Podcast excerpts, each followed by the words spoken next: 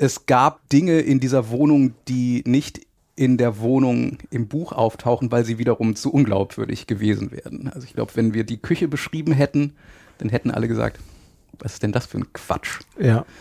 Soll ich sagen, wie sie in echt aussah? Bitte beschreib doch mal, Ja, wie die viel Zimmer Küche hat ihr war- denn überhaupt? Achso, die Küche. Die Küche ja. hatte eins. äh, die Küche war bis, also ungelogen bis, bis unter die Decke mit KISS-Postern tapeziert. Also nichts anderes. Okay. Also, aber hunderte glaube ich nicht. Aber es waren auch sehr viele kleine Zettel, wo KISS drauf waren, Postkarten von KISS, sogar ein 10-Mark-Schein, den ein Mit Mitbewohner sich von wem hatte signieren lassen? Bei Gene Simmons, den Ja. Bassisten. Von KISS. Ja, ansonsten ist, Für Jan und Ollo stand da drauf, weil Gene Simmons Olli falsch verstanden. ja, so sah das aus. Und Der wurde übrigens während einer Party dann irgendwann mal gestohlen. Das war äh, Ja, das weiß ich noch. Da waren alle sehr empört.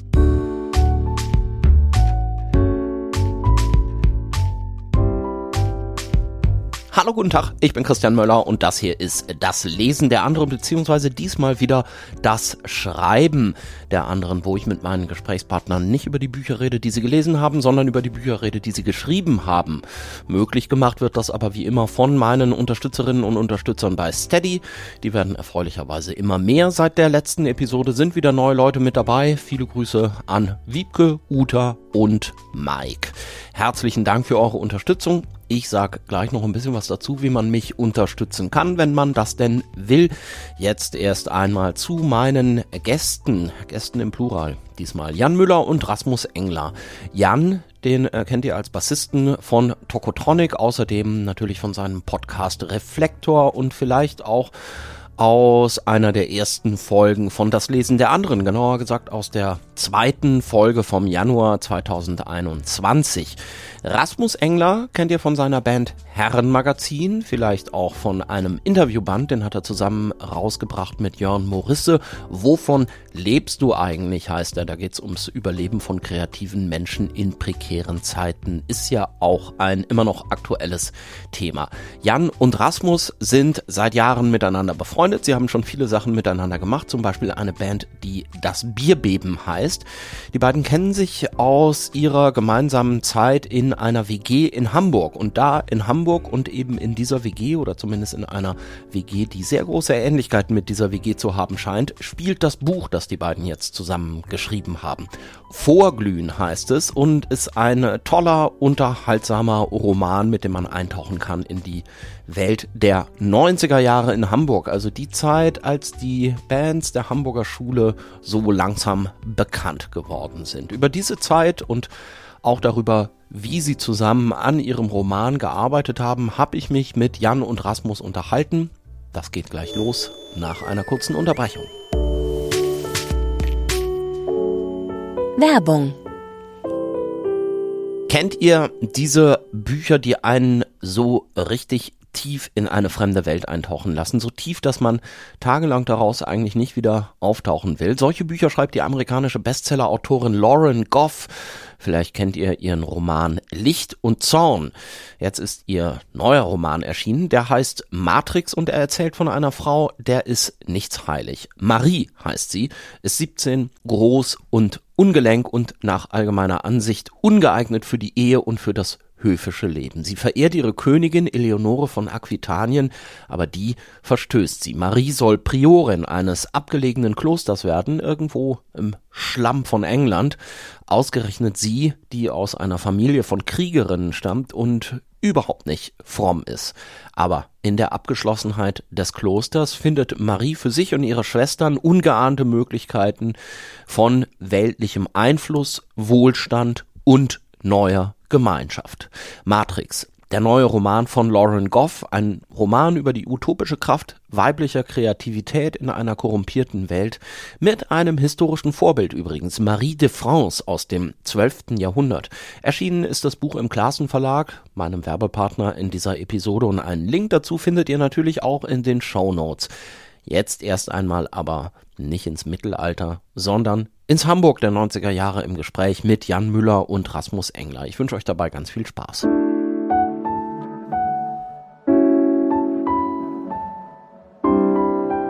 Isst du isst das jetzt gleich? Ja, ich habe noch nicht gefrühstückt. Okay. Aber ich habe ja auch nicht gefragt.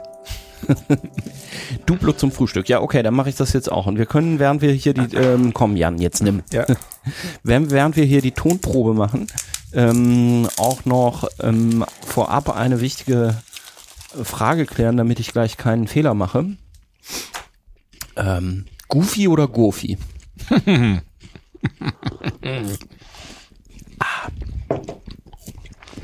Also, Ich habe das von dir gelernt. was? Das Richtige. Dann kann ich ja auflösen. Ja, Gofi. Goofy, ne? Ja. Hätte ich nämlich auch gesagt. Kommissar Hunter. Nee, da, da, war, da war ich inkonsistent immer. Da habe ich schon Kommissar Hunter gesagt, aber trotzdem Goofy. Ich habe Ich immer runter gesagt, weil ich das natürlich früher dachte, der ist ein Hund. Ach so. Ja, und damit herzlich willkommen zu Das Lesen der anderen. Jan Müller und Rasmus Engler. Heute eine Sonderausgabe Das Schreiben der anderen. Wir reden nicht über die Bücher, die ihr gelesen habt, obwohl offensichtlich gerade jetzt schon. Über ähm, Hefte zumindest. Also Taschenbücher. Lustige Taschenbücher, Taschenbücher. lustige Taschenbücher. Wir reden jetzt aber erstmal über das Buch, was ihr gemeinsam geschrieben habt. Wie seid ihr denn darauf gekommen, ein Buch zu schreiben über die heimliche Hauptfigur Gofi? Ja, erstmal danke für die Einladung. Freut uns sehr, hier zu sein, oder? Freut, mich freut's. Also, Ja, doch. Geht schon, ne? Ja. ähm, willst du anfangen? Oder? Mach du mal, ich muss mich räuspern. Okay.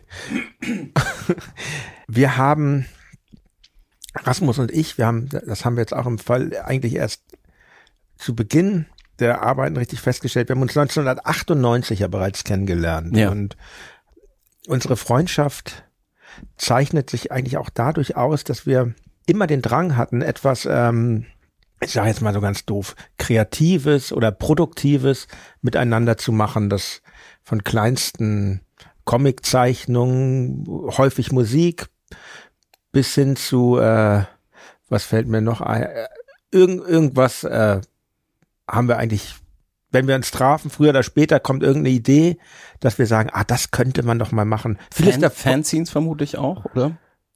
Im ja, weitesten Sinne schon. auch, ja, ja. Und meistens war das alles sehr im, obwohl es gab schon ernsthafte Sachen, wie zum Beispiel die, die Band äh, Das Bierbeben, die von einem Scherz dann zu einem ernsthaften ähm, äh, Projekt, kann man sagen, wurde. Und ähm, wir haben dann irgendwann festgestellt, ich bin dann ja vor über zehn Jahren nach Berlin gezogen und äh, schon vorher wohnten wir nicht mehr zusammen, aber vor allen Dingen mein Umzug nach Berlin hat solche Sachen wie das gemeinsame Musik machen schwierig gemacht. Und ähm, wir dachten, vielleicht ist es mal interessant, ähm, etwas zu machen, wo man nicht auf so viel Handwerkszeug angewiesen ist, ähm, wie beim Musizieren und was zusammen zu schreiben, weil das ein Thema ist, was uns beide schon, schon länger interessiert. Rasmus hat ja auch schon ein Buch rausgegeben mit Interviews zusammen mit äh, Jörn Morisse, wo, wovon lebst du eigentlich? Aber wir, irgendwie hat sich dann auch erst als wir auf unseren Agenten trafen, herausgestellt, das ist doch die beste Form, weil wir wollten erst so ein bisschen unsere Geschichte beleuchten, die WG in der Talstraße, wo wir gewohnt haben. Und ähm, genau, aber in Zusammenarbeit mit unserem Agenten Daniel Wiechmann sind wir dann doch, recht schnell darauf gekommen, dass es eigentlich am schönsten wäre, das zu fiktionalisieren und einen Roman zu schreiben. Und dass Comics irgendwie, nicht als Hauptfiguren, Okay, aber im dachte- Nebenschauplatz eine Rolle spielen sollten, das, das war, glaube ich, unausgesprochen klar zwischen uns beiden. Jetzt ist das ja oft so, wenn man mit Leuten spricht, die Romane schreiben, mh, dann sagen die manchmal, ich finde daran das Tolle, dass ich das komplett alleine machen kann. Das ist ganz anders als Film, da ist man auf so viele Leute angewiesen, ist ganz anders als Musik machen, da ist man auf andere Leute angewiesen, etc. Ich, bin, ich sitze alleine am Schreibtisch, ich kann das alles selber bestimmen, bis es irgendwann vielleicht der Lektor liest und der Verlag dann rausbringt. Jetzt habt ihr euch darauf eingelassen und du hast das ja, Jan, gerade schon so ein bisschen angedeutet, es kommt aus einer, aus einer Freundschaft raus. Jetzt habt ihr euch darauf eingelassen, das zusammen zu machen. Also das ist ja doch aber auch ein bisschen was anderes als bei, weiß ich, Songs schreiben oder so. Bringt das nicht auch Schwierigkeiten irgendwie mit sich?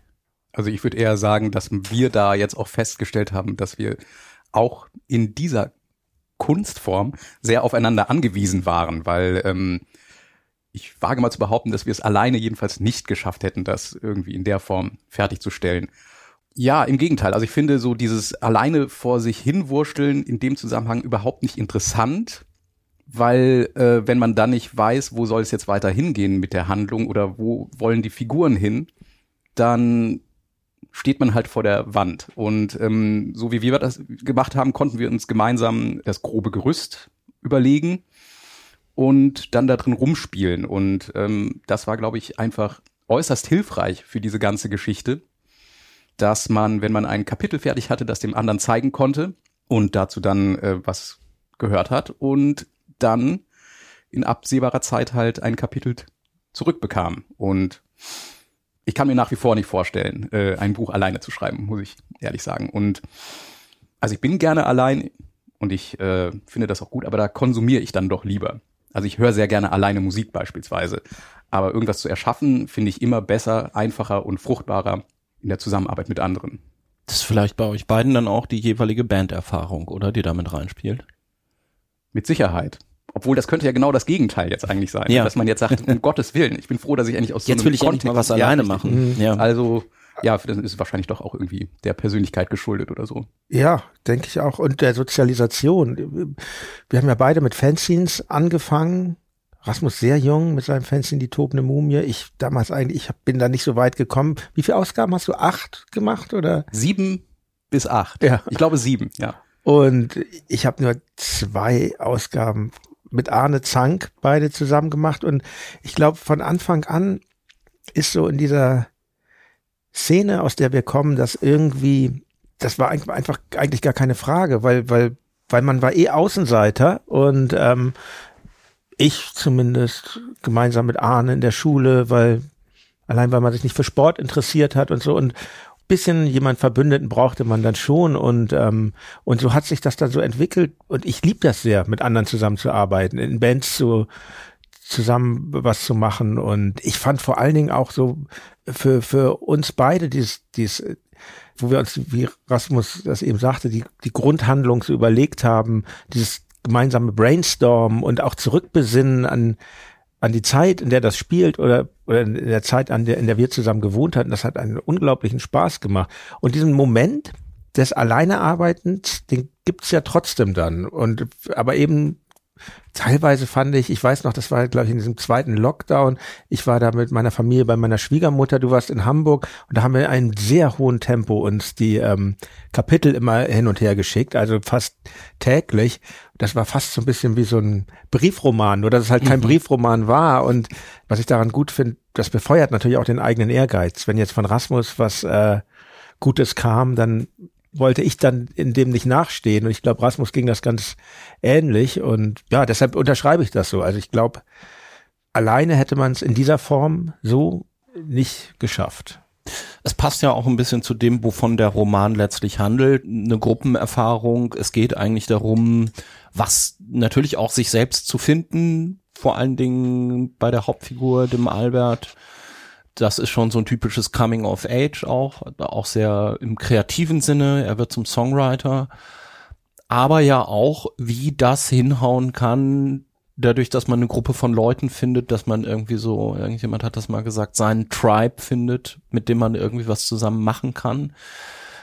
Wir kommen vielleicht auf diese kollektive Erfahrung ja gleich auch noch oder kommen ganz bestimmt darauf. Jetzt würde ich ganz gerne erstmal einsteigen mit dem Titel von eurem Buch. Schönes äh, rotes, äh, rot überlegtes Cover, hier so eine Farbfotografie und so ein Rotstich kann man fast sagen, hat das Cover und da ist so ein Etikett schon halb abgeknibbelt, als hätte es nicht richtig geklappt muss ich so ein bisschen also an so eine Erfahrung denken, wie man hinten immer von den CDs diese komischen Preisschilder versucht hat wegzugnibbeln und dann hat das nie geklappt. So ein bisschen so sieht das hier ja. aus. Und der Titel ist aber auf jeden Fall äh, in, äh, das ist dann in so einem schönen Grün Vorglühen. Das hat ja einen sehr schönen Doppelsinn, dieses Vorglühen. Also es geht bei den Jungs, die das ja überwiegend sind und jungen Männern, natürlich schon so um dieses, okay, wir gehen heute Abend irgendwo hin und man, man glüht zu Hause vor, wobei immer nicht so ganz zu sagen ist, wann denn das Vorglühen in das Hauptglühen übergeht. Das äh, passiert ja manchmal relativ früh bei denen. Mhm. Aber gleichzeitig ist das ja auch doch so ein bisschen dieses Gefühl, es geht jetzt irgendwann bald los, aber der Moment ist noch nicht gekommen und man kann sich irgendwie noch darauf freuen, auf die Hauptparty. Ja, auf jeden Fall. Wie versteht ihr den Titel? Das, was du gerade beschrieben hast, ist natürlich auf jeden Fall Teil der Erklärung des Titels und ähm, wahrscheinlich auch das Offensichtlichste. Und das tun die Damen und Herren ja alle gerne. Wie du aber sagst, eher die Herren. Also irgendwo rumsaufen und dann nochmal losgehen. Kennt ja jeder. Also wahrscheinlich nicht nur Leute, die auf dem Dorf aufgewachsen sind, nehme ich mal an. Mhm. Und ähm, ja, dann ist es natürlich eine schöne Metapher für das, was mit Albert so an sich geschieht, weil er ja ja, muss man ganz doof zu sagen, dann doch so eine Art Erweckungserlebnis hat im Rahmen äh, der Handlung und ähm, ja, vielleicht irgendwas an sich feststellt, was schon länger raus wollte, nämlich seine Kreativität und die vielleicht irgendwo eben rumgeglüht hat oder so und er hat es aber nicht mitbekommen. Naja, und dann gibt's ja noch die ganz einfach die, die, die technischen ähm, Bedeutungen des Wortes, nämlich einerseits das Vorglühen des Verstärkers. Stimmt, das taucht guten auch alten Röhrenverstärkers. Im Proberaum taucht mhm. das auf. Ne? Richtig. Genau, ja. Ja, und ein Dieselmotor musste ja natürlich auch vorglühen lassen. Ob das jetzt irgendwie Gernuts Bus ist oder. Ich weiß nicht, muss man ein Moped vorglühen lassen? Kennt sich da einer aus hier? Eh nicht. Nee, Hat ein Moped überhaupt einen Motor? Ja, das, ich kenne das nur, dass die ähm, Prolls bei uns, äh, äh, die ähm, die etwas äh, gewalttätigeren Jugendlichen, die ja schon sehr früh ein Moped hatten, dass sie immer wahnsinnig darum rumkurbeln mussten, um diese ja. Geräte anzutreten. Das hat nichts mit Vorglühen zu tun. Gut, aber ein Dieselmotor muss man halt auch vorglühen lassen. Naja, und wie gesagt, dann halt, denke ich mal, ist man irgendwie in, im Leben kommt man ja auch an so eine Phase, wo man feststellt, dass man die ganze Zeit vorgeglüht hat und dass das Hauptglühen jetzt so langsam an der Zeit ist. Aber es ist doch auch noch so ein bisschen, ich meine, der Roman ist angesiedelt in Hamburg 1994. Also eigentlich in der Zeit, bevor das dann kam, was, was folgen sollte. Also letztlich der, der, der große auch bundesweiter Erfolg von dem, was man die Hamburger Schule genannt hat, wo äh, Tokotronic und dann ja später mit bisschen Abstand vielleicht Herrenmagazin und so auch Teil davon gewesen sind. Ähm, muss man jetzt keine Rolling Stone Specs Fachdiskussionen drüber anfangen, aber so lesen dieses Buch ja auch Leute, ne? Mhm. Also als irgendwie die Vorgeschichte dessen, was ich jetzt eigentlich schon kenne von den Platten, die ich höre. So ging es so ein bisschen darum, diesen, diesen Spirit einzufangen der Zeit damals, aus dem das alles erwachsen ist? Ja, also ich denke, die Band, Alberts Band, die dann ja letztendlich den Namen. Darf man hier eigentlich spoilern in deiner Sendung? Ja, ja, ja. Achtung, Spoiler, die letztendlich wahnsinnig spannend, wenn man das jetzt weiß, kann man das Buch eigentlich nicht mehr lesen. Nein, die letztendlich den Namen Brand erhält, ist natürlich nicht die Band äh, Tokotronic. Also es ist wirklich eine andere Art von Band, würde ich sagen. Punkiger. Man weiß jetzt auch nicht genau, ja. wie ist die Musik genau von Brand. Das hat uns auch eigentlich nicht interessiert, das auszuformulieren, weil wir wollten ja einen Roman schreiben und keine Band machen. Aber ähm, wie du sagst, das hat uns auf jeden Fall interessiert, den Geist dieser Zeit und ähm, auch dem, den Geist des Jahres 1994 ganz explizit, weil das war schon die Band, äh, die Zeit, in der ich mit meiner Band äh, loslegte und die Zeit, in der es noch keine Handys gab und das Internet noch was völlig äh, mythologisches zu sein schien, ähm, dieses Stimmt, Jahr das zu nehmen. ja alles ja gar keine Rolle im Buch. Das war natürlich ja. ein gewisser, gewisse Aufgabe für für, für Rasmus, weil wir lernten ja uns erst vier Jahre später kennen und wohnten fünf Jahre später ungefähr erst äh, zusammen, aber genau so hatte jeder ein bisschen so ein paar abstrakte Aufgaben. Für mich war es, glaube ich, auch nicht ganz so einfach, so dieses Feeling nachzuvollziehen. Wie ist es, von aus der Provinz in die Großstadt zu kommen? Und so ähm, mhm. hatte da jeder auch so seine Abstraktionsaufgaben in dem Roman. Aber ja klar, also es soll schon das, das Jahr 94 und diese Zeit beleuchten. Woran machst du das jetzt eigentlich fest oder woran macht ihr das beide fest, dass es das Jahr, du hast gerade so gesagt, es ging explizit um die Stimmung in dem Jahr 94. Was war denn 94? da kann ich nur jetzt bei mir persönlich war vier, 93 gründeten wir uns mit Tokotronik und 94 wurde, wurden wir wirklich aktiv und ähm, für mich war es auch so ein, so ein Jahr, ich tauchte da wirklich so in dieses Hamburger Nachtleben ein, lernte diese ganzen anderen Musiker kennen, die Plattenfirma La Stora und all das. Also für mich war das ein sehr ereignisreiches Jahr und es war, ähm, es war wirklich, glaube ich, so ab 95 tauchte das Internet dann so ein bisschen auf und mm. auch mhm. die ersten Handys und so. Das mm. spielt ja bei uns, wie gesagt, noch gar keine Rolle. Ja. Es hätte auch 95 oder 93 sein können. Also es geht einfach um, auch um ein Hamburg, was halt noch nicht so zu Tode gentrifiziert ist. Wie es heute? Ist es so? Ich bin ja nicht mehr da. Nein. Also empfehle allen nach Hamburg zu ziehen und sich dort eine günstige Altbauwohnung zu suchen. Ja. Das ist unproblematisch. Aber das ist, das ist die Stimmung äh, 94, ungentrifiziert, alles ist noch im Aufbruch, alles geht bald los. Oder wie würdet ihr das beschreiben? Also ich kenne ja diese Stimmung hauptsächlich irgendwie aus äh, alten Fanzines aus der Zeit.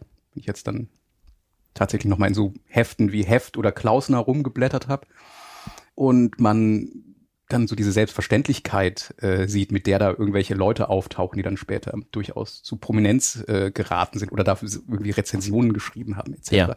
Da, ähm, das war damals für mich natürlich auch sehr aufregend und jetzt beim Wiederlesen nicht so, aber es war äußerst interessant. Und ähm, Jetzt habe ich den Faden verloren. Achso, die Gentrifizierungsgeschichte. Ja, ich meine, zu dem Zeitpunkt, als ich nach Hamburg kam, war es ja auch an vielen Ecken noch weitaus weniger lebensfeindlich, als es jetzt ist. Und es gab viel weniger Glasbauten und es gab ähm, viel weniger neue Häuser in irgendwelchen Baulücken und dergleichen mehr. Und ich hatte schon das Gefühl, dass so dieses Gefühl, von dem ich mir erhofft hatte, dass es das noch gibt, was ich irgendwie aus diesem ganzen Hamburg-Mythos äh, mitbekommen hatte in den Jahren vorher. Äh, also ich hatte schon das Gefühl, dass das so langsam weniger wurde und dass man hat natürlich mit älteren Leuten gesprochen, die dann irgendwie erzählt haben, dass sie beispielsweise in, in der Küche die Wand aufgekloppt haben, weil sie von draußen festgestellt haben, da ist ein Fenster, aber da ist gar kein Raum. Und dann haben sie in der Küche die Wand aufgekloppt und dann war da noch ein Raum, der seit 20 Jahren nicht betreten worden war. Und dann hat halt der neue Mitbewohner da sein Zelt aufgestellt in diesem völlig nackten Raum und dergleichen mehr. Oder dass man in regelrechten Wandschränken Schränken gewohnt hat. Weißt du, wie Köster in der einen Bude. In welcher? Nochmal? Weiß ich nicht mehr, wo er mit Enno in dieser Kellerwohnung Ach, da in der Schützenstraße, hat. oder? Kann sein, ja. Und da war einfach mhm. nur irgendwie so, so, ein, so eine Art längere Abstellkammer, die so in den Flur eingelassen war. Dann hat man da halt einen Vorhang vorgehängt und da drin gewohnt. Und das war irgendwie dieses, dieses ganze Schrottige und ähm, so völlig sorglos in den Tag hineinleben und wahnsinnig wenig Geld haben. Mhm. Das habe ich ja alles noch mitbekommen. Aber dass diese, ich sag mal das Wort, diese Mythen aus ja. Ende der 80er und Anfang der 90er, irgendwie schrottig alles war und wie kaputt und fast schon so ein Gefühl, was man heute so Berlin zuschreibt. Und ähm, ja. alles geht den Bach runter und du machst irgendwo eine Kneipe, hast aber keinen Strom und legst halt ein Verlängerungskabel in die Nachbarwohnung, weil da einer wohnt, den du kennst. Und all dieser Kram, das war schon lange nicht mehr da. Das ist ja aber auch so ein Popkultur-Grundgefühl ab einer bestimmten Zeit, ne? So dieses, wäre ich mal vor zehn Jahren schon da gewesen. Also dieses zu spät kommen. Wenn ich jetzt daran denke, wie ihr euren Anfang gemacht habt, da gab's ja auch den Song wir sind neu in der Hamburger Schule, also das heißt, es gab schon diese Generation mhm. vor Tokotronic. Dann Rasmus, du bist noch mal irgendwie äh, später dazugestoßen, bist noch ein paar Jahre äh, jünger als Jan. Das heißt, man muss ja irgendwie doch jetzt beim Schreiben auch hinkriegen, seine Erfahrungen zu synchronisieren. Wie funktioniert das? Gespräche, ja, viele Gespräche. Und das war ja auch so das für mich so was ganz Wichtiges und Schönes an der Arbeit, was man dass man sich so zielorientiert unterhält und, und zurückbesinnt auch und ähm, das, das ging eigentlich einfach und manchmal hat man dann, dann haben wir uns halt auch korrigiert, dann wenn Kapitel von Rasmus kam oder eins von mir und dann merkt man, da hat man schon sehr genau, haben wir natürlich jeder sehr genau gelesen. Und dann, was weiß ich, gab es denn diesen Lakritz-Likör Dirty Harry schon? Kamen wir irgendwann auf, ah nee, wurde erst 95 eingeführt. Dann muss er natürlich raus. Und Oh, so genau. Ja. Also das da hab heißt, kann ich mich darauf Firma verlassen? Behrensen geschrieben. Möchte ich hier nochmal für, fürs Protokoll. Ich Also das heißt Mac 2, das hatte ich mich nämlich gefragt. Also das war tatsächlich, das ist authentisch. ja, Ja. das ist das, also So eine Ich- Art schwipschwapp mir macht das auch- Nee, so, so wie Radler Von oder sowas, Schweppes, ne? Ja. Ähm, also diese Recherche, das macht natürlich auch, finde ich, Spaß, so, weil man auch merkt, was man alles vergessen hat und manches ist auch wirklich, das ist auch interessant, manches ist, auch, wie Rasmus sagt, er muss dann halt bei Behrensen anrufen, weil das Internet weiß eben nicht alles. Diese, Ja. diese Täuschung, äh, dieser Täuschung unterliegen ja viele Menschen und ähm, ja, mit den zu spät gekommen. Also ich fühlte mich wirklich exakt im Jahr 94 mal nicht so. Ich habe Ja. ja war ja als junger Teenager Fan von Punkmusik und ich fühlte mich so die ganze Zeit so, ich bin eigentlich zu spät dran, war ja auch so.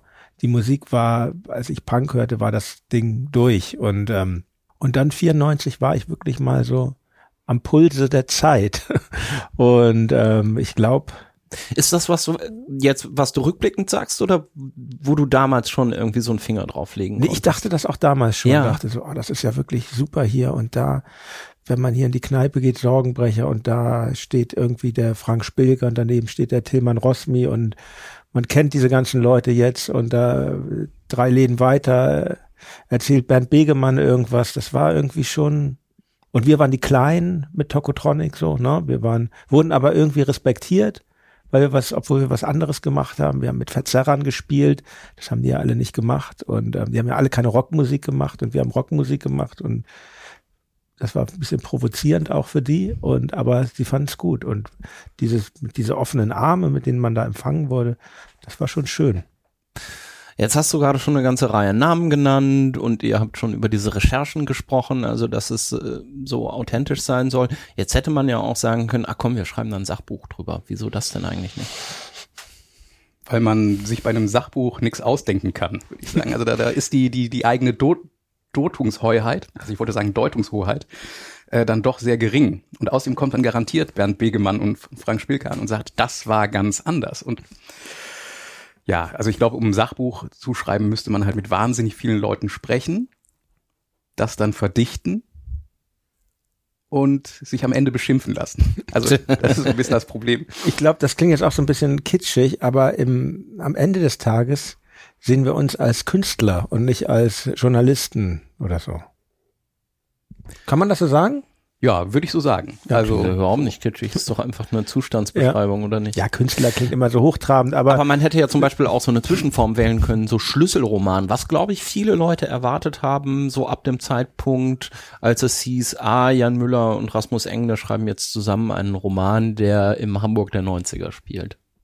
Das ist ja auch naheliegend. Also man Ja. kann es niemandem vorwerfen. Ja. Äh, der Schlüssel spielt nur bei der Proberaumtür eine Rolle. richtig. Oh, oh, oh, oh. Damit ist, glaube ich, alles gesagt. Oder möchtest du noch was wissen zu diesem Thema? Schlüsselroman? Ja, wie, wieso, wieso kein, wieso kein Schlüsselroman? Oder, also es ist ja ganz offensichtlich keiner. Und ähm, da geht's mir jetzt nicht nur um so Fragen wie, ach, ich hätte aber gerne noch die und die Anekdote erfahren und ist es nicht wirklich so und so? Weil ich stell's mir schwierig vor, aus eurer Position heraus keinen Schlüsselroman zu schreiben. Also sich letztlich Figuren auszudenken, die irgendwie das repräsentieren können, worum es damals ging, die auch die gleichen Straßen entlang gehen und in der gleichen WG wohnen vielleicht und die dann aber doch eben nicht Bernd Begemann, Dietrich Dietrichsen, äh, wer auch immer da jetzt noch Frank Spilker sind. wir haben uns halt schon inspirieren lassen von wirklichen Personen, aber nicht von Prominenten. Und ähm, das war eigentlich so ein bisschen unsere Idee, weil ich finde, ähm, die zu beleuchten hat schon äh, gereicht und war schon ähm, unglaubwürdig genug. Und wir mussten da wirklich äh, die, das, was in der Realität geschehen ist, manchmal ein bisschen bremsen, um nicht irgendwie unglaubwürdig zu sein. Und ähm, ja,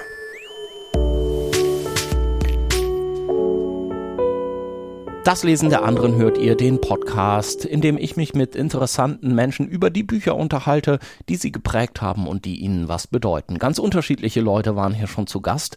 Robert Habeck zum Beispiel, Caroline Emke, Margarete Stokowski, Rocco Schamoni, Clemens Setz, Drangsal und noch so einige mehr. Vielleicht habt ihr einige der Folgen gehört. Vielleicht hat euch das gefallen. Vielleicht fändet ihr es gut, wenn ich diesen Podcast hier weitermachen kann. Und falls das so ist, habe ich eine richtig große Bitte. Denkt doch mal drüber nach, ob ihr mich nicht mit einer Mitgliedschaft bei der Arbeit an dieser Sendung hier unterstützen möchtet. Schaut doch mal auf das Lesen der anderen.de slash unterstützen. Denn es ist ja so, zum einen ist so ein Podcast tatsächlich Arbeit. Ja, klar, es ist auch Spaß, tolle Leute treffen, gute Gespräche führen und so weiter. Ich möchte das nicht missen, aber ja, Arbeit ist es eben tatsächlich auch. Termine machen, Mails schreiben, Gespräche vorbereiten, Interviews aufnehmen, Interviews schneiden, das alles und noch mehr steckt hier drin. Und wie gesagt, ich mache das total gern, aber es wäre natürlich cool, wenn es sich irgendwann mal solide finanzieren würde. Bis dahin ist es noch ein kleiner Weg. Manchmal buchen Leute hier Werbung, das ist schön, passiert aber in der aktuellen angespannten wirtschaftlichen Lage deutlich seltener, beziehungsweise im Moment eigentlich gar nicht. Was wiederum bedeutet, dieser Podcast hier wird finanziert durch mich und durch die freundlichen Menschen, die mich mit einer Mitgliedschaft unterstützen. Das werden glücklicherweise immer mehr und vielleicht habt ihr ja auch Bock drauf, mich hier zu supporten. Wie gesagt, schaut doch mal vorbei auf das Lesen der anderen.de slash unterstützen. Da steht dann alles weitere zu den Mitgliedschaftspaketen bei Steady. Und im Gegenzug gibt es diesen Podcast dann hier für euch in einem separaten Feed ohne Werbung also auch ohne Eigenwerbung wie dieses Gelaber hier und außerdem einmal im Monat ab jetzt eine Bonusfolge exklusiv für Supporter bei Steady. Ich würde mich sehr freuen, wenn ihr Bock drauf habt und dabei seid. Sag jetzt schon mal vielen Dank für eure Unterstützung und jetzt viel Spaß weiter im Gespräch.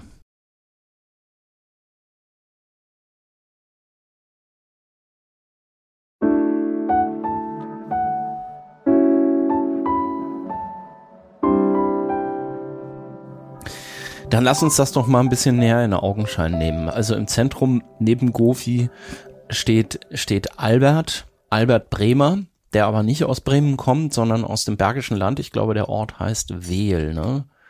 Was ist denn der Albert für einer? Also erstmal kommt er natürlich als ausgedachte Person aus einem ausgedachten Ort. Äh, das ist vielleicht wichtig zu sagen. Das Oberbergische gibt's natürlich. Zufällig bin ich da aufgewachsen. Aber das ist natürlich ein reiner Zufall.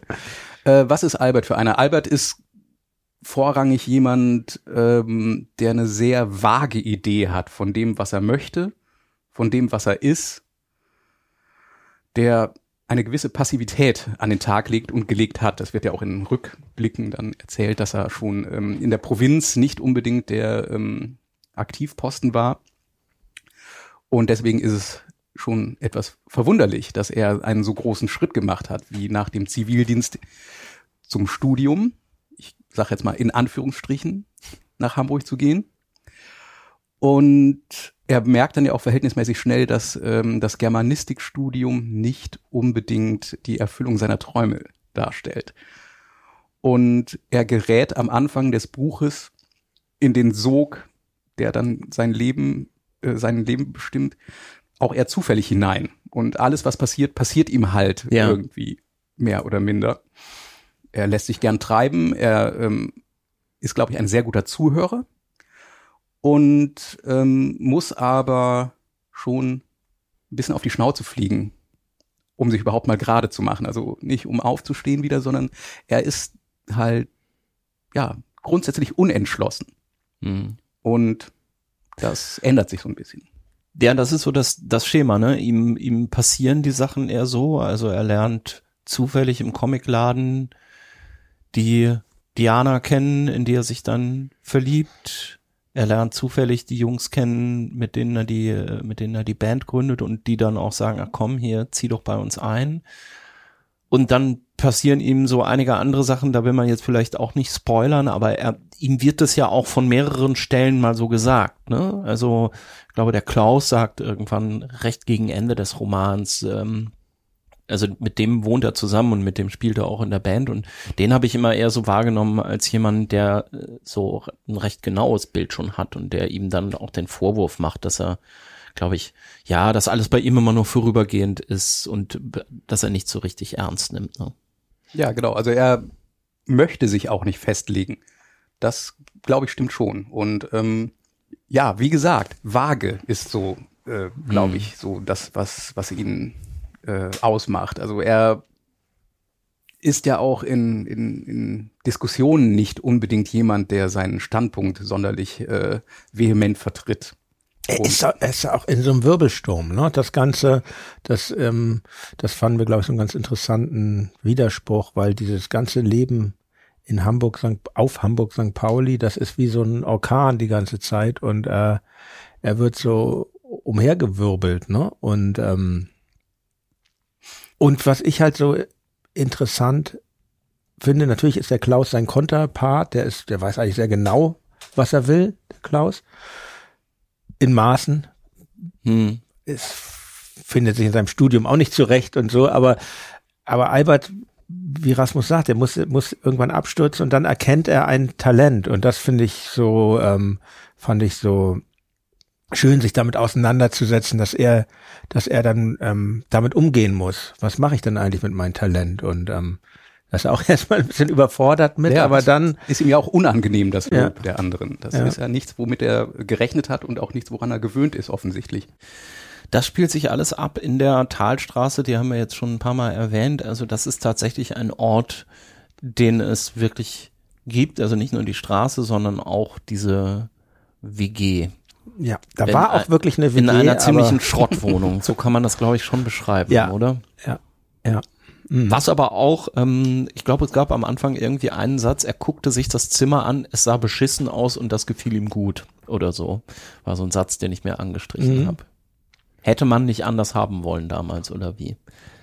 Ja, das war ja schon die, die, die, die weiteste Abgrenzung vom, von seinem Elternhaus und von der ersten, er wohnte vorher schon in Hamburg in einer anderen Wohnung, in Barmbek, in so einem Schlafstadtteil, kann man sagen. Und ähm, Klar, gefällt einem das gut. Also, wie ging's denn dir, als wir, ähm, ich wohnte ja zuerst in der Talstraße und ähm, dachtest du auch, ah, schön, wie unaufgeräumt das hier ist. Ich hatte ja das große Glück, dass ich in ein Zimmer ge gezogen bin, was das schönste Zimmer von allen war. Ja. Oder sagen wir mal das am wenigsten abgewrackte. Ja. Und nö, natürlich äh, gefiel es mir ausgesprochen gut, dass ähm, überall Gerümpel rumstand und äh, Standen auch tatsächlich ähm, Designermöbel rum, weil ein Vater Architekt war? Nein, das nee. nicht. Aber ähm, es gab Dinge in dieser Wohnung, die nicht in der Wohnung im Buch auftauchen, weil sie wiederum zu unglaubwürdig gewesen wären. Also ich glaube, wenn wir die Küche beschrieben hätten, dann hätten alle gesagt, was ist denn das für ein Quatsch? Ja. Soll ich sagen, wie sie in echt aussah? Bitte beschreib doch mal, ja, wie viel Zimmer hatte denn überhaupt? Achso, die Küche. Die Küche ja. hatte eins. äh, die Küche war bis, also ungelogen bis unters Dach und, ähm, nee, unter die Decke. Dach ist ja was anderes. Bis unter die Decke mit KISS-Postern tapeziert. Also nichts anderes. Okay. Also, aber hunderte glaube ich nicht. Aber es waren auch sehr viele kleine Zettel, wo KISS drauf waren. Postkarten von KISS. Sogar ein 10-Mark-Schein, den ein Mitbewohner sich von wem hatte signieren lassen? Bei Gene Simmons, den ja, Bassisten. Von KISS. Ja, ansonsten ist. Für Jan und Ollo stand da drauf, weil Gene Simmons Olli falsch verstanden hat. Ja, so sah das aus. Und der wurde übrigens während einer Party dann irgendwann mal gestohlen. Das war. Äh ja, das weiß ich noch. Da waren alle sehr empört. Ja. Äh, das war die Party war da vor meiner Zeit. Und du hattest auch Sakrileg. Ja, du hast ja auch mal einen ähm, Handwerker in Verdacht gehabt. Ah ja, stimmt. Ja. ja. Man weiß es nicht. Nee, man wird es nie wissen. Und Zimmer, warte mal, eins, zwei, fünf Zimmer plus ja. Küche, zwei Badezimmer, ne? Ja. Mhm. Das klingt jetzt wahnsinnig ähm, luxuriös, war trotzdem die größte Bruchbude, in der ich je gelebt habe. Wie stelle ich mir das denn vor? Wie haben sich diese ganzen anderen Figuren dann gefunden? Weil das ist ja schon so ein ziemliches Ensemblestück, kann man sagen. Okay, es gibt den, es gibt den Albert als Hauptfigur, durch dessen Augen man auch meistens äh, auf die Dinge blickt und dessen Gedanken man so ein bisschen mitlesen kann oder mithören kann. Dann gibt's Klaus, den Gegenspieler, dann gibt es noch äh, Gernot, den Schlagzeuger, Susesch, den äh, Bassisten. Dann gibt's noch das ist jetzt alles sicherlich unvollständig. Es gibt äh, eine, eine Girlband, die im gleichen Probenraum probt, mhm. die Drosoph Drosophilas. Mhm. Sehr schöner Name. Ja, und dann gliedern sich da noch so oder gliedern sich da noch so Leute an, die so ein bisschen so das Umfeld äh, sind. Natürlich gibt's Diana, die Freundin, es gibt aber auch eine Figur, die mir besonders gut gefallen hat, Ripplinger. Also der wird sicherlich auch einen Vornamen gehabt haben, aber da heißt er halt meistens nur Ripplinger und äh, die äh, ist anscheinend sehr großartig im Organisieren von irgendwelchem Schrott und findet alles geil. ähm, ja, wie, wie Ja, sind geil, oder? Geil, oder? geil, ja, ne? geil, oder? ähm, wie, wie, wie sind euch die so zugelaufen? Also habt ihr euch am Anfang einmal an den Tisch gesetzt und hattet schon die Hauptfigur und dann sind die anderen dazugekommen oder wie ist das passiert? Erstmal finde ich sehr schön, dass du sagst Ensemblestück. Ich stelle mir das gerade vor, dieses, dieses Buch inszeniert als äh, Komödie am Winterhuder Fährhaus mit Herbert Herrmann. Aber ähm, Ach so, das und mit so, mit, so, mit so Türen auf der einen Genau. und der anderen Seite und der eine geht immer gerade raus, wenn er Ja. so, ne? Ja. Okay, das könnten wir mal als nächstes in Angriff nehmen. Da wirst du uns ja Heidi bestimmt bei Kabel- helfen, Heidi Christian. Kabel hätte schon gut die Frau Ja. von unten drunter Ja. spielen können, ne? Du hast ja bestimmt eine sehr eng, sehr kurze Leitung zum Winterhuder Fe Komödie am Winterhuder Natürlich, Fährhaus. ja. Ähm, wir haben tatsächlich, ähm, da haben wir uns so Zettel gemacht, ne, wo wir die Figuren und dann haben wir den so Charaktereigenschaften und das hat einen wahnsinnigen Spaß gemacht. Wie könnte denn der sein und der sein? Und dann habe ich, ich sage sag jetzt nur mal von mir, dann habe ich das erlebt, was ich vorher immer, wenn Schriftsteller was erzählt haben, immer nicht so richtig glauben konnte, dass die Figuren ein Eigenleben entwickeln. Mhm. Und das ist ja wirklich dann sehr schnell so passiert, dass, dass irgendwie die irgendwo hingelaufen sind und Sachen gemacht haben, wirklich auch beim Schreiben, wenn man dann alleine schreibt, dann, das ist dann ja, das kommt dann irgendwie so auch aus dem Unbewussten teilweise raus, was macht er jetzt und so, oder sie. Und da erinnere ich mich auch noch an eine Sache. Wir mussten eine Figur umbenennen, weil wir zufälligerweise eine Namensdopplung hatten. Das fiel uns wahnsinnig schwer, weil wir dachten, aber der heißt doch jetzt so, der kann Ja. doch jetzt nicht anders heißen. Ja. Und ähm, also das mit dem mit den Protagonisten, das das ging irgendwie, das hat einen Riesenspaß gemacht. Schwieriger war es eher dann so wirklich die Handlung, eine glaubwürdige Handlung zu machen, wo auch weil es passiert ja nicht so viel in dem Roman, aber es passiert schon ein bisschen was. Es ist so eine kleine Heldenreise, durch die Albert da geht und ähm, und das so zu gestalten, dass es jetzt nicht nur so nicht nur so lapidar ist, das das war eine Aufgabe, die fand ich ganz schön anstrengend, aber dann auch sehr befriedigend, als es dann fertig war. Ne? Aber hat sich das dann aus den Figuren so ergeben oder gab es vorher sowas wie eine Idee für für für einen Plot? Ich meine, es ist ja klar, es wird eine Band gegründet, irgend, da kann man sich natürlich so ein bisschen dran. Es gab eine Idee für ein, ne? es gab eine Idee für einen Plot, aber ähm, wir mussten da noch sehr viele Klischees raus, extra, raus entfernen. Zum Beispiel. Bisschen Originalität, weiß ich jetzt gar nicht mehr, aber so, warum geraten Figuren in Konflikt und so und dass das irgendwie ein bisschen Gründe hat, die jetzt nicht so sofort auf der Hand liegen, das finde ich schon, finde ich schon ganz wichtig, weil wenn man jetzt denkt, jetzt ist hier irgendwie sowas nach äh, Schema F gestrickt, Mhm. sowas wollten wir, glaube ich, beide nicht so gern machen. Wie kann ich mir das denn dann vorstellen? Ihr habt euch erstmal die Figuren ausgedacht, habt da so Zettel gemacht, dann, dann ist das irgendwann ins Schreiben übergegangen und du hast ja eben schon mal gesagt, ihr habt euch teilweise in dem zweiten Lockdown so wahnsinnig schnell die Kapitel äh, hin und her geschrieben. Also ihr habt, hattet eine Struktur von Kapiteln, von denen ihr wusstet, dass es die geben muss und habt dann quasi Aufgabenverteilung gemacht oder wie? Genau so. Ja. Es gab halt, äh, es gab dieses ähm, Panoptikum der Figuren.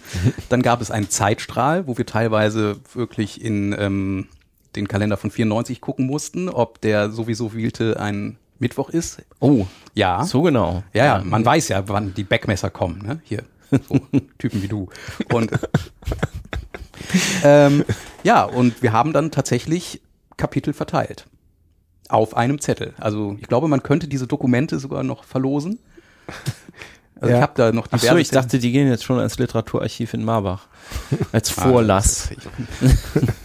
nee, die werden meistbietend versteigert auf den Lesungen. Um Gottes Willen, nein. Ähm, ich glaube, die meisten habe ich doch dann schon entsorgt.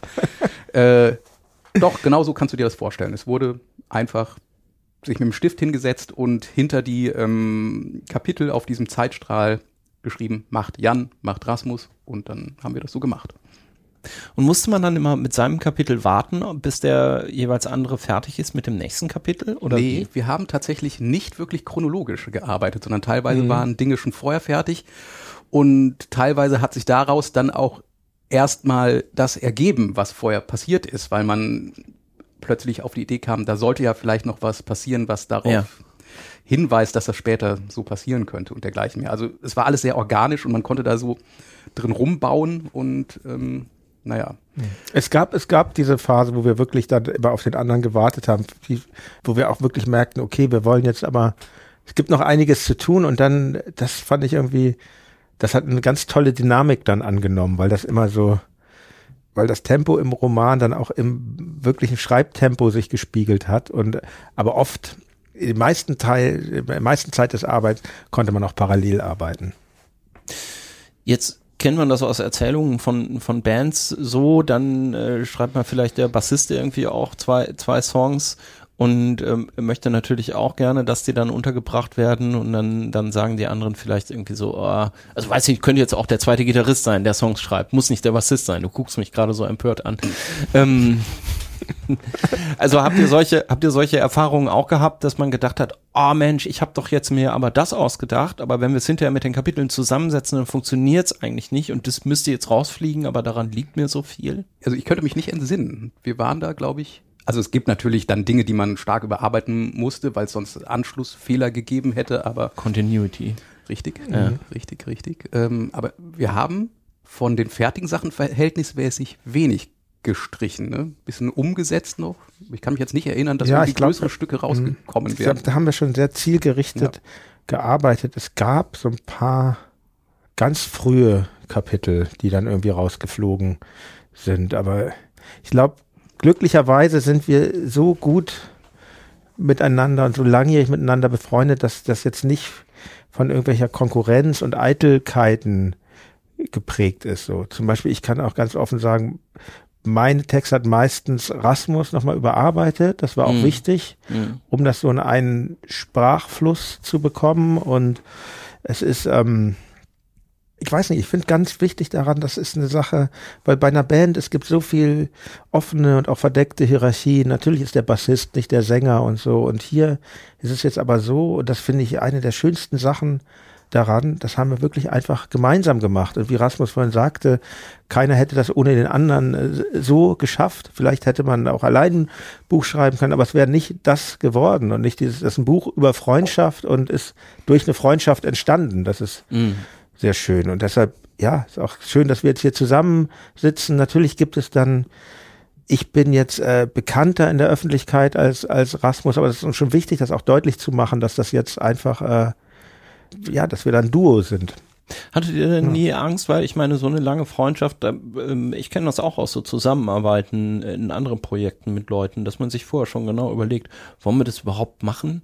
Wollen wir nicht lieber darauf achten, dass die Freundschaft bestehen bleibt, nicht, dass nachher was passiert, dass wir uns streiten?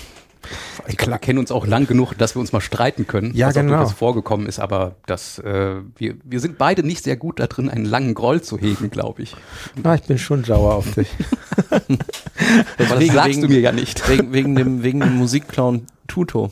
Ja, der war echt, der ist echt zu unangenehm. Ähm, ja, nein, Streiten gehört dazu. Das finde ich auch, finde ich auch, auch ganz wichtig. Und na klar, äh, weiß jeder auch um die Stärken und Schwächen des anderen. Und ich glaube, dass, äh, wenn man sich so lang kann, kennt, weiß man schon, okay, dann, das gehört dann auch dazu. Und dafür haben wir dann aber zusammen diesen Mehrwert, den wir erzeugen können, oder um mal einen Bandnamen zu nennen, der in Erwägung gezogen wird. Nö, ich da hatte ich eigentlich keine Sorge. Wie viel, wie viel Bandnamen werden da eigentlich ausprobiert, bis die am Ende an? Habt ihr das gezählt? Gute Frage. Nee, haben wir nicht gezählt. Nee. Mir hat ja eigentlich Rundstück warm am besten gefallen. Der Name, mit dem sie auf dem, auch sehr schön weißt auf dem ko kommunistischen Pfingstfest irgendwie auftreten. Nee, ro rotes Pfingsten. Rotes Pfingsten, Pfingsten. Ja. Weißt du, was das ist, ein Rundstück warm? Ja, natürlich. Ja? Ja, glaub schon. Na, sag nicht ein Rundstück, so ein, so ein, so ein Brötchen einfach, ja. so, ein, so, ein, so ein, also dieses, die in der Mitte so ein, so ein, so ein Nupsi haben und dann gehen da so, so, so, so Facetten quasi nach außen, so ein, so ein plattes Ding, ja, und wenn das warm ist.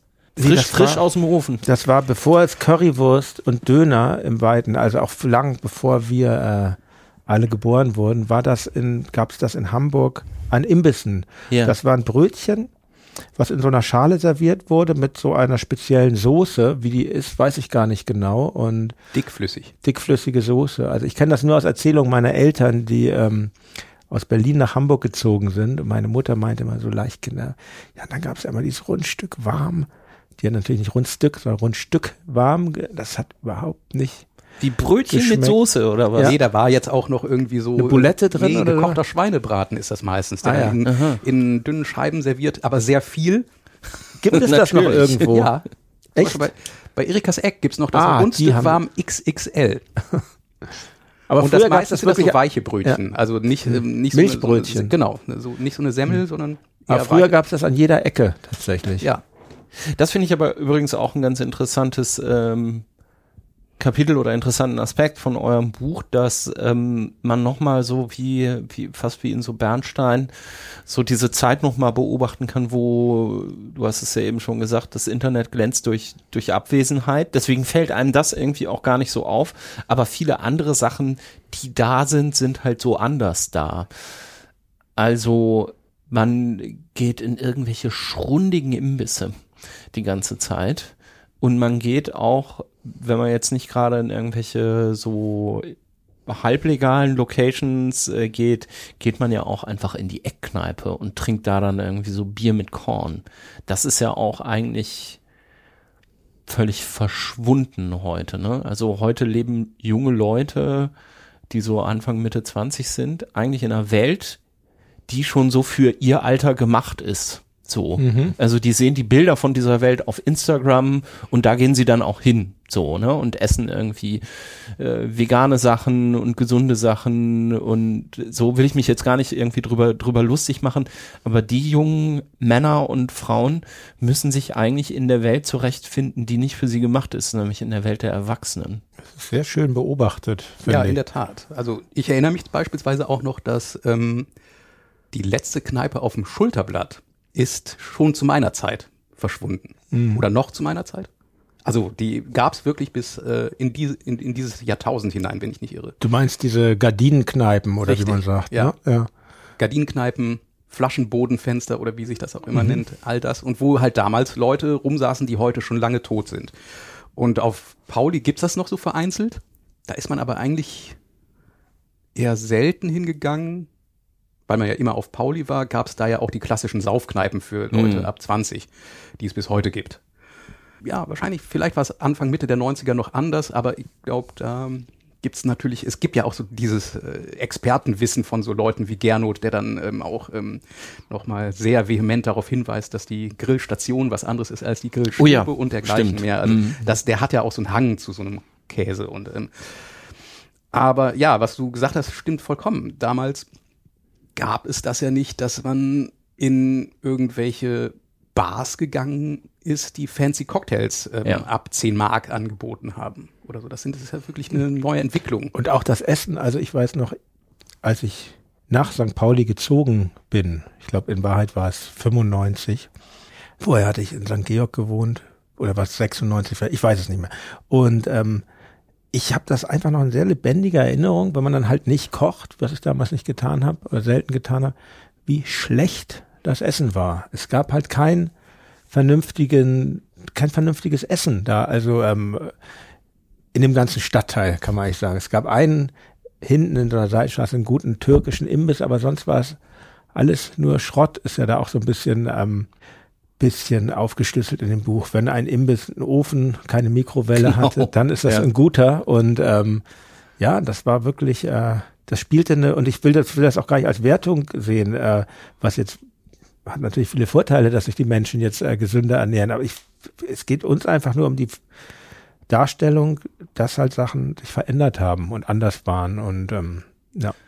Es ist so ein bisschen Teil dieser, dieses Gefühls von, von, von Unfertigkeit, die ja doch äh, das Buch bestimmt. Ne? Und die, denke ich, äh, so ein bisschen vielleicht auch noch das ausmacht, dass man dann eher das Gefühl hat, man kann da selbst seine, seine Duftmarke noch hinterlassen, weil heute, wenn ich mir vorstelle, jung, junge Leute, die schon irgendwie jetzt in diese Welt hinausgehen und natürlich total viel mehr Möglichkeiten haben, aber auch halt irgendwie an beiden Händen lauter 16-Jährige abzählen können, die alle schon irgendwie auf Instagram eine Million gemacht haben, dann stelle ich mir vor, dass man sich so ein bisschen, dass man eher so das Gefühl hat, ja, was kann ich dem denn jetzt überhaupt noch hinzufügen? Ist ja alles irgendwie schon da. Ja, ich denke, das Hauptproblem heutzutage ist, es gibt keine Leerstellen mehr. Ja. Es gibt keine Lücken, wo man sich verstecken kann. Und zumindest, ja, in, in, in der Gesellschaftsform, in der wir jetzt sind, gibt's einfach, du bist nirgends unbeobachtet, es sei denn, du bist ein wahnsinniger Außenseiter. Und dieses Außenseitertum, das konnte man damals noch viel einfacher hinnehmen oder zelebrieren und auch Gemeinsamkeiten mit anderen finden, mit denen man zusammen dann Außenseiter war. Wenn man heute ja. Außenseiter ist, ist man ja, glaube ich, fast schon man fast schon ein halb krimineller Insel oder so. Sonst man, man da ist zumindest ein Eindruck. Alle müssen immer überall mitmachen und mm. ähm, ich glaube, wenn man mit 18 kein Mobiltelefon hat, wirst du auch nirgendwo hineingeladen.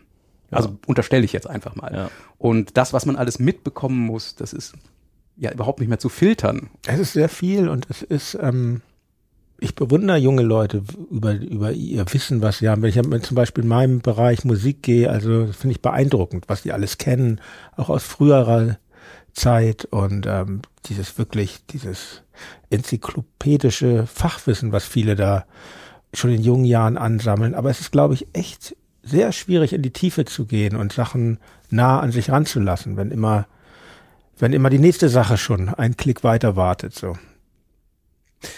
Wenn ich euer Buch jetzt heute ähm, lese, finde ich denn eigentlich noch ähm, so von den Locations irgendwas? Also es ist kein, kein Schlüsselroman und kein Sachbuch, aber trotzdem, wenn man da jetzt hin, hinfährt, also die Talstraße wird es ja als Straße noch geben, aber steht das Haus noch? Du ja, kannst sogar noch ein ähm, Pide dort essen und ich ja. glaube, das Pulver ist nach wie vor, äh, muss man vorwarnen, was man sich da drauf äh, rieseln kann. Das Plutoniumpulver. Ja. ja. Der Bäcker am Silbersack ähm, hat ganz schön aufgerüstet, würde ich sagen. Da ist, äh, also das Mobiliar, da kann man jetzt guten Gewissens sitzen. Ja. Die Pizza am Hans-Albers-Platz gibt's meines Erachtens auch noch.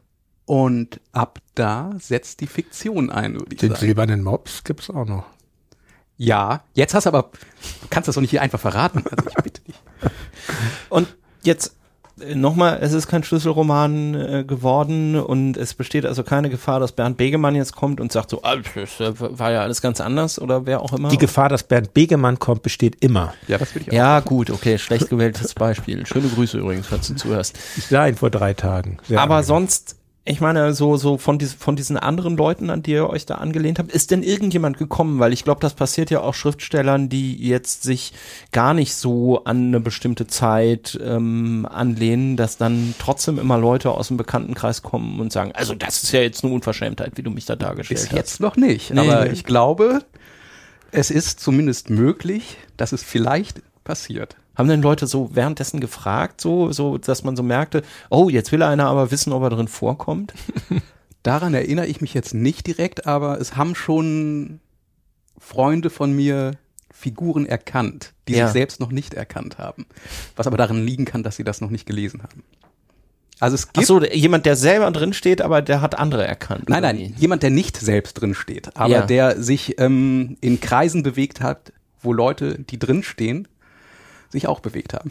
Also das heißt, ihr macht euch im Moment Gedanken über Zeugenschutzprogramme und solche Sachen. Ja, ja, ich habe ja. also ich, ähm, ja, ich habe auch äh, ich habe eine Laube, wo ich mich eventuell dann äh, im ich dachte, Notfall du gehst nach Barmbek in die Wohnung von Jürgen und Monika vielleicht. ah, ist da eine Adresse bei? Weiß ich gerade nicht. Nee, die ist ja schon weiter vermietet. da hat Marco Weber jetzt einen gut laufenden Haschisch-Service. Ja, Vorglühen, ähm, euer wunderbarer Roman über Hamburg 1994 wie der Titel schon sagt, es geht um das, geht um das davor, es geht um die Aufbruchsstimmung, es geht so um die, die, die Sehnsucht oder auch die Hoffnung, was noch so kommen mag. Was kommt denn jetzt als nächstes bei euch? Wird es ein Nachfolgeprojekt geben, was dann das Hauptglühen irgendwie auch nochmal beschreiben wird? Ja, der Titel ist natürlich programmatisch. Ja. Naja, jetzt kommt ja erstmal, äh, kommt ja erstmal äh, die, die, die Öffentlichkeitsarbeit, die ja bei einem Buch ähm, mehr Zeit einnimmt oder über einen längeren Zeitraum geht als bei einer Schallplatte, habe ich so den Eindruck. Und dann müssen wir ja auch auf Bühnen vorlesen.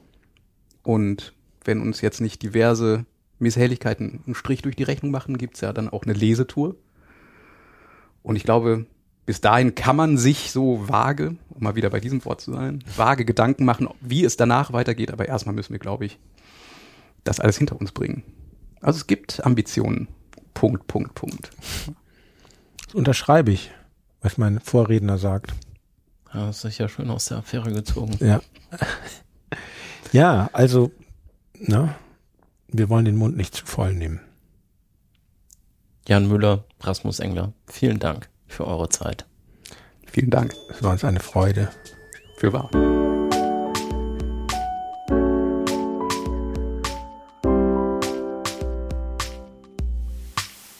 Das Lesen der anderen war das, beziehungsweise das Schreiben der anderen diesmal mit Jan Müller und Rasmus Engler über ihren Roman Vorglühen. Die beiden sind damit auch auf Lesetour und ich pack euch einen Link dazu auch mal in die Shownotes auf das Lesen der anderen.de. Und wenn ihr schon mal da seid, schaut doch mal vielleicht vorbei auf das Lesen der anderen.de slash unterstützen würde mich freuen, wenn ihr mich da mit dieser kleinen Literatursendung hier supportet. Ich bin Christian Möller. Ich sag vielen Dank fürs Zuhören.